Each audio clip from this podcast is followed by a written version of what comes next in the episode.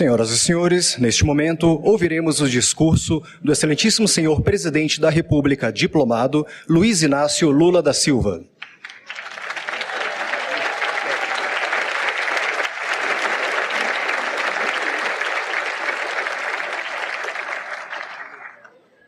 Eu gostaria de cumprimentar o presidente e o vice-presidente do Tribunal Superior Eleitoral, o ministro Alexandre de Moraes e o ministro Ricardo Lewandowski, em nome de quem cumprimento os ministros do TSE que participaram dessa que participam dessa sessão solene de diplomação.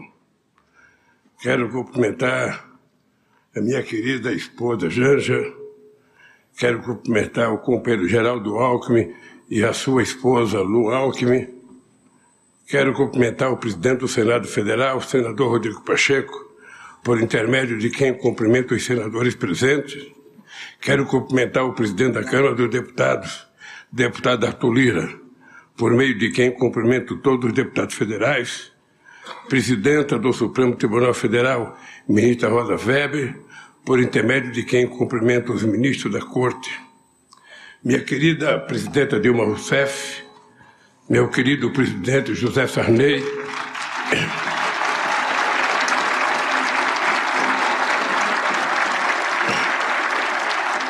senhoras e senhores chefes de missões diplomáticas, ministros de Estado já indicados, companheiro Rui Costa, companheiro Flávio Dino, companheiro José Múcio Monteiro, companheiro Mauro Vieira e companheiro Fernando Haddad, Quero cumprimentar o Procurador-Geral da República, Augusto Aras.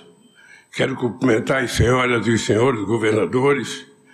Quero cumprimentar as senhoras e os senhores presidentes dos tribunais superiores, presidente do Conselho Federal do OAB, Beto Simonetti, senhoras e senhores. Antes de falar o que está escrito no meu discurso, eu queria, companheira Dilma, companheiro José Sarney, companheiros deputados, senadores, governadores, ministros, juízes, companheiros que participaram da vigília em Curitiba, companheiro dirigente partidário, companheira Gleice Hoffmann, em nome do meu partido, eu quero que vocês saibam que esse diploma que eu recebi não é um diploma do Lula presidente. É um diploma de uma parcela significativa do povo que reconquistou o direito de viver em democracia nesse país. Vocês ganharam esse diploma.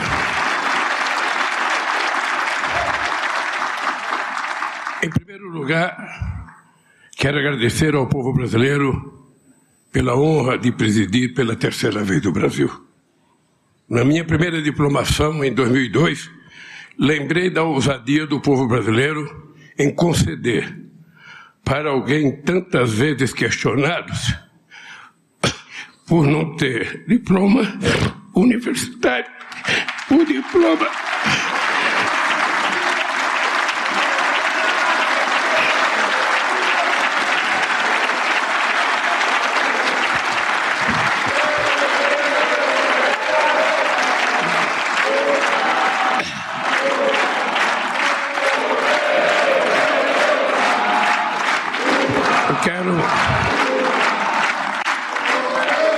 quero pedir desculpas a vocês pela emoção. Porque quem passou o que eu passei nesses últimos anos está aqui agora é a certeza de que Deus existe e de que o povo brasileiro é maior do que qualquer pessoa que tentar o habito nesse país. Eu sei o quanto custou, não apenas a mim, quanto custou ao povo brasileiro essa espera para que a gente pudesse reconquistar a democracia nesse país. Reafirmo hoje que farei todos os esforços para, juntamente com meu querido companheiro Geraldo Alckmin, cumprir o compromisso que assumi não apenas durante a campanha, mas ao longo de toda uma vida, fazer do Brasil um país mais desenvolvido e mais justo, com a garantia de dignidade e qualidade de vida para todos os brasileiros, sobretudo para as pessoas mais necessitadas. Quero dizer que muito mais que a cerimônia de diplomação de um presidente eleito, essa é a celebração da verdadeira democracia. Poucas vezes na história recente deste país a democracia esteve tão ameaçada. Poucas vezes na nossa história a vontade popular foi tão colocada à prova e teve que vencer todos os obstáculos para enfim ser ouvida. A democracia não nasce por geração espontânea. Ela precisa ser semeada, cultivada, cuidado com muito carinho por cada um e a cada dia, para que a colheita seja generosa para todos. Mas além de semeada, cultivada e cuidada com muito carinho, a democracia precisa ser todos os dias defendida daqueles que tentam a qualquer custo sujeitada a seus interesses financeiros e ambições de poder. Felizmente, não faltou quem defendesse nesse momento tão grave a nossa democracia. Além da sabedoria do povo brasileiro, que escolheu o amor em vez do ódio, a verdade em vez da mentira e a democracia em vez do arbítrio, quero destacar a coragem do Supremo Tribunal Federal, do Tribunal Superior Eleitoral.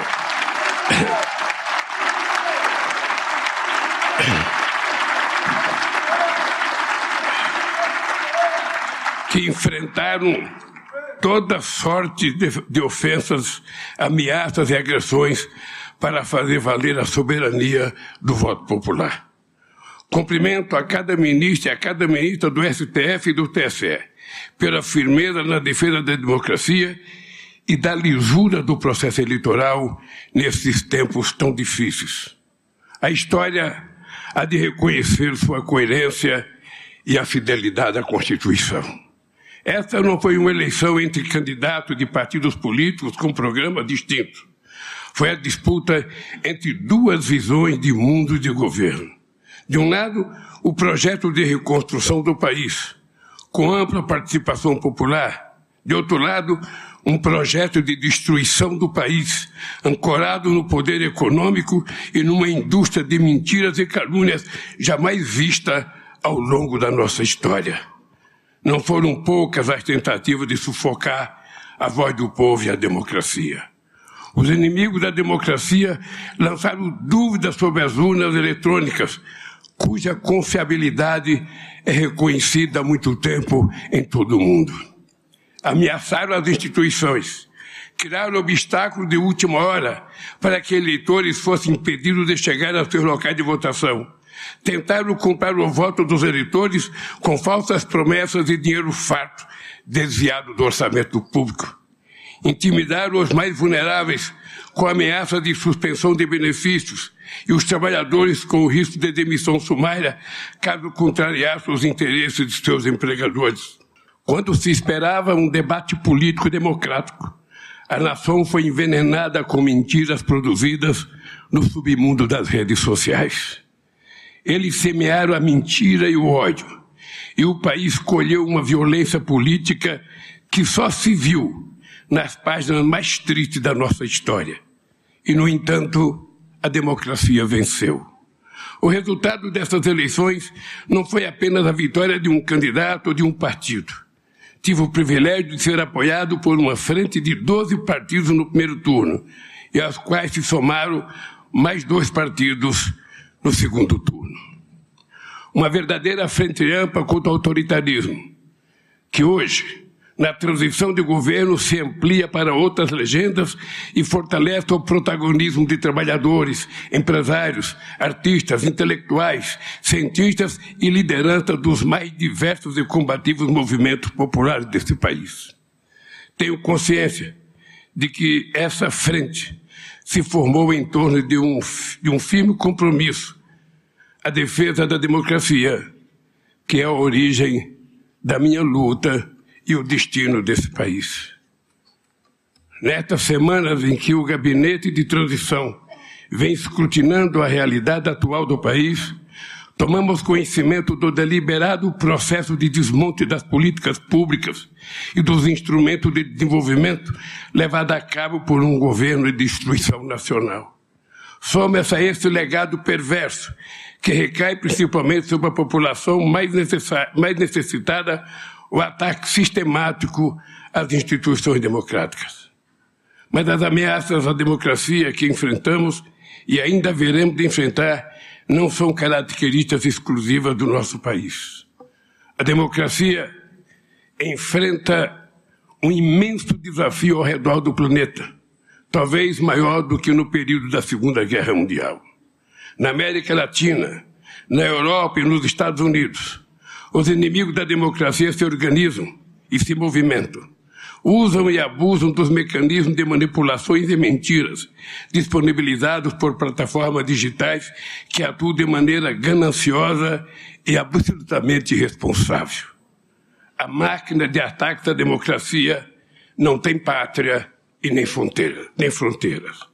O combate, portanto, precisa ser dar mais trincheiras de governança global por meio de tecnologias avançadas e de uma legislação internacional mais dura e mais eficiente. Que fique bem claro, jamais renunciaremos à defesa intransigente da liberdade de expressão, mas defenderemos até o fim o livre acesso à informação de qualidade, sem mentiras e sem manipulações que levam ao ódio e à violência política. Nossa missão é fortalecer a democracia entre nós no Brasil em nossas relações multilaterais. A importância do Brasil nesse cenário global é inegável. E foi essa a razão que os olhos do mundo se voltaram para ver o nosso processo eleitoral. Precisamos de instituições fortes e representativas. Precisamos de harmonia entre os poderes, com um eficiente sistema de pesos e contrapesos que iniba qualquer aventura eleitoral ou autoritária. Precisamos de coragem. É necessário tirar uma lição desse período recente em nosso país e dos abusos cometidos no processo eleitoral, para nunca mais esquecemos, para nunca mais, para que nunca mais isso aconteça. Democracia, por definição, por definição, é o governo do povo, por meio da eleição de seus representantes. Mas precisamos ir além dos dicionários. O povo quer mais do que simplesmente eleger seus representantes. O povo quer participação ativa nas decisões dos governos. É preciso entender que a democracia é muito mais do que um direito de se manifestar livremente contra a fome, o desemprego, a falta de saúde, a educação, segurança, moradia. Democracia é ter alimentação de qualidade, é ter emprego, saúde, educação, segurança e moradia. Quanto maior a participação popular, maior o entendimento da necessidade de defender a democracia daqueles que se valem dela como atalho para chegar ao poder e instaurar o autoritarismo. A democracia só tem sentido e será defendida pelo povo na medida em que promover, de fato, a qualidade de direitos e oportunidade para todos e todas, independentemente da classe social ou crença religiosa ou orientação sexual. É com o compromisso de construir um verdadeiro Estado democrático, garantir a normalidade institucional e lutar contra todas as formas de injustiça que recebo pela terceira vez o diploma de presidente eleito do Brasil em nome da liberdade, da dignidade e da felicidade do povo brasileiro. Muito obrigado.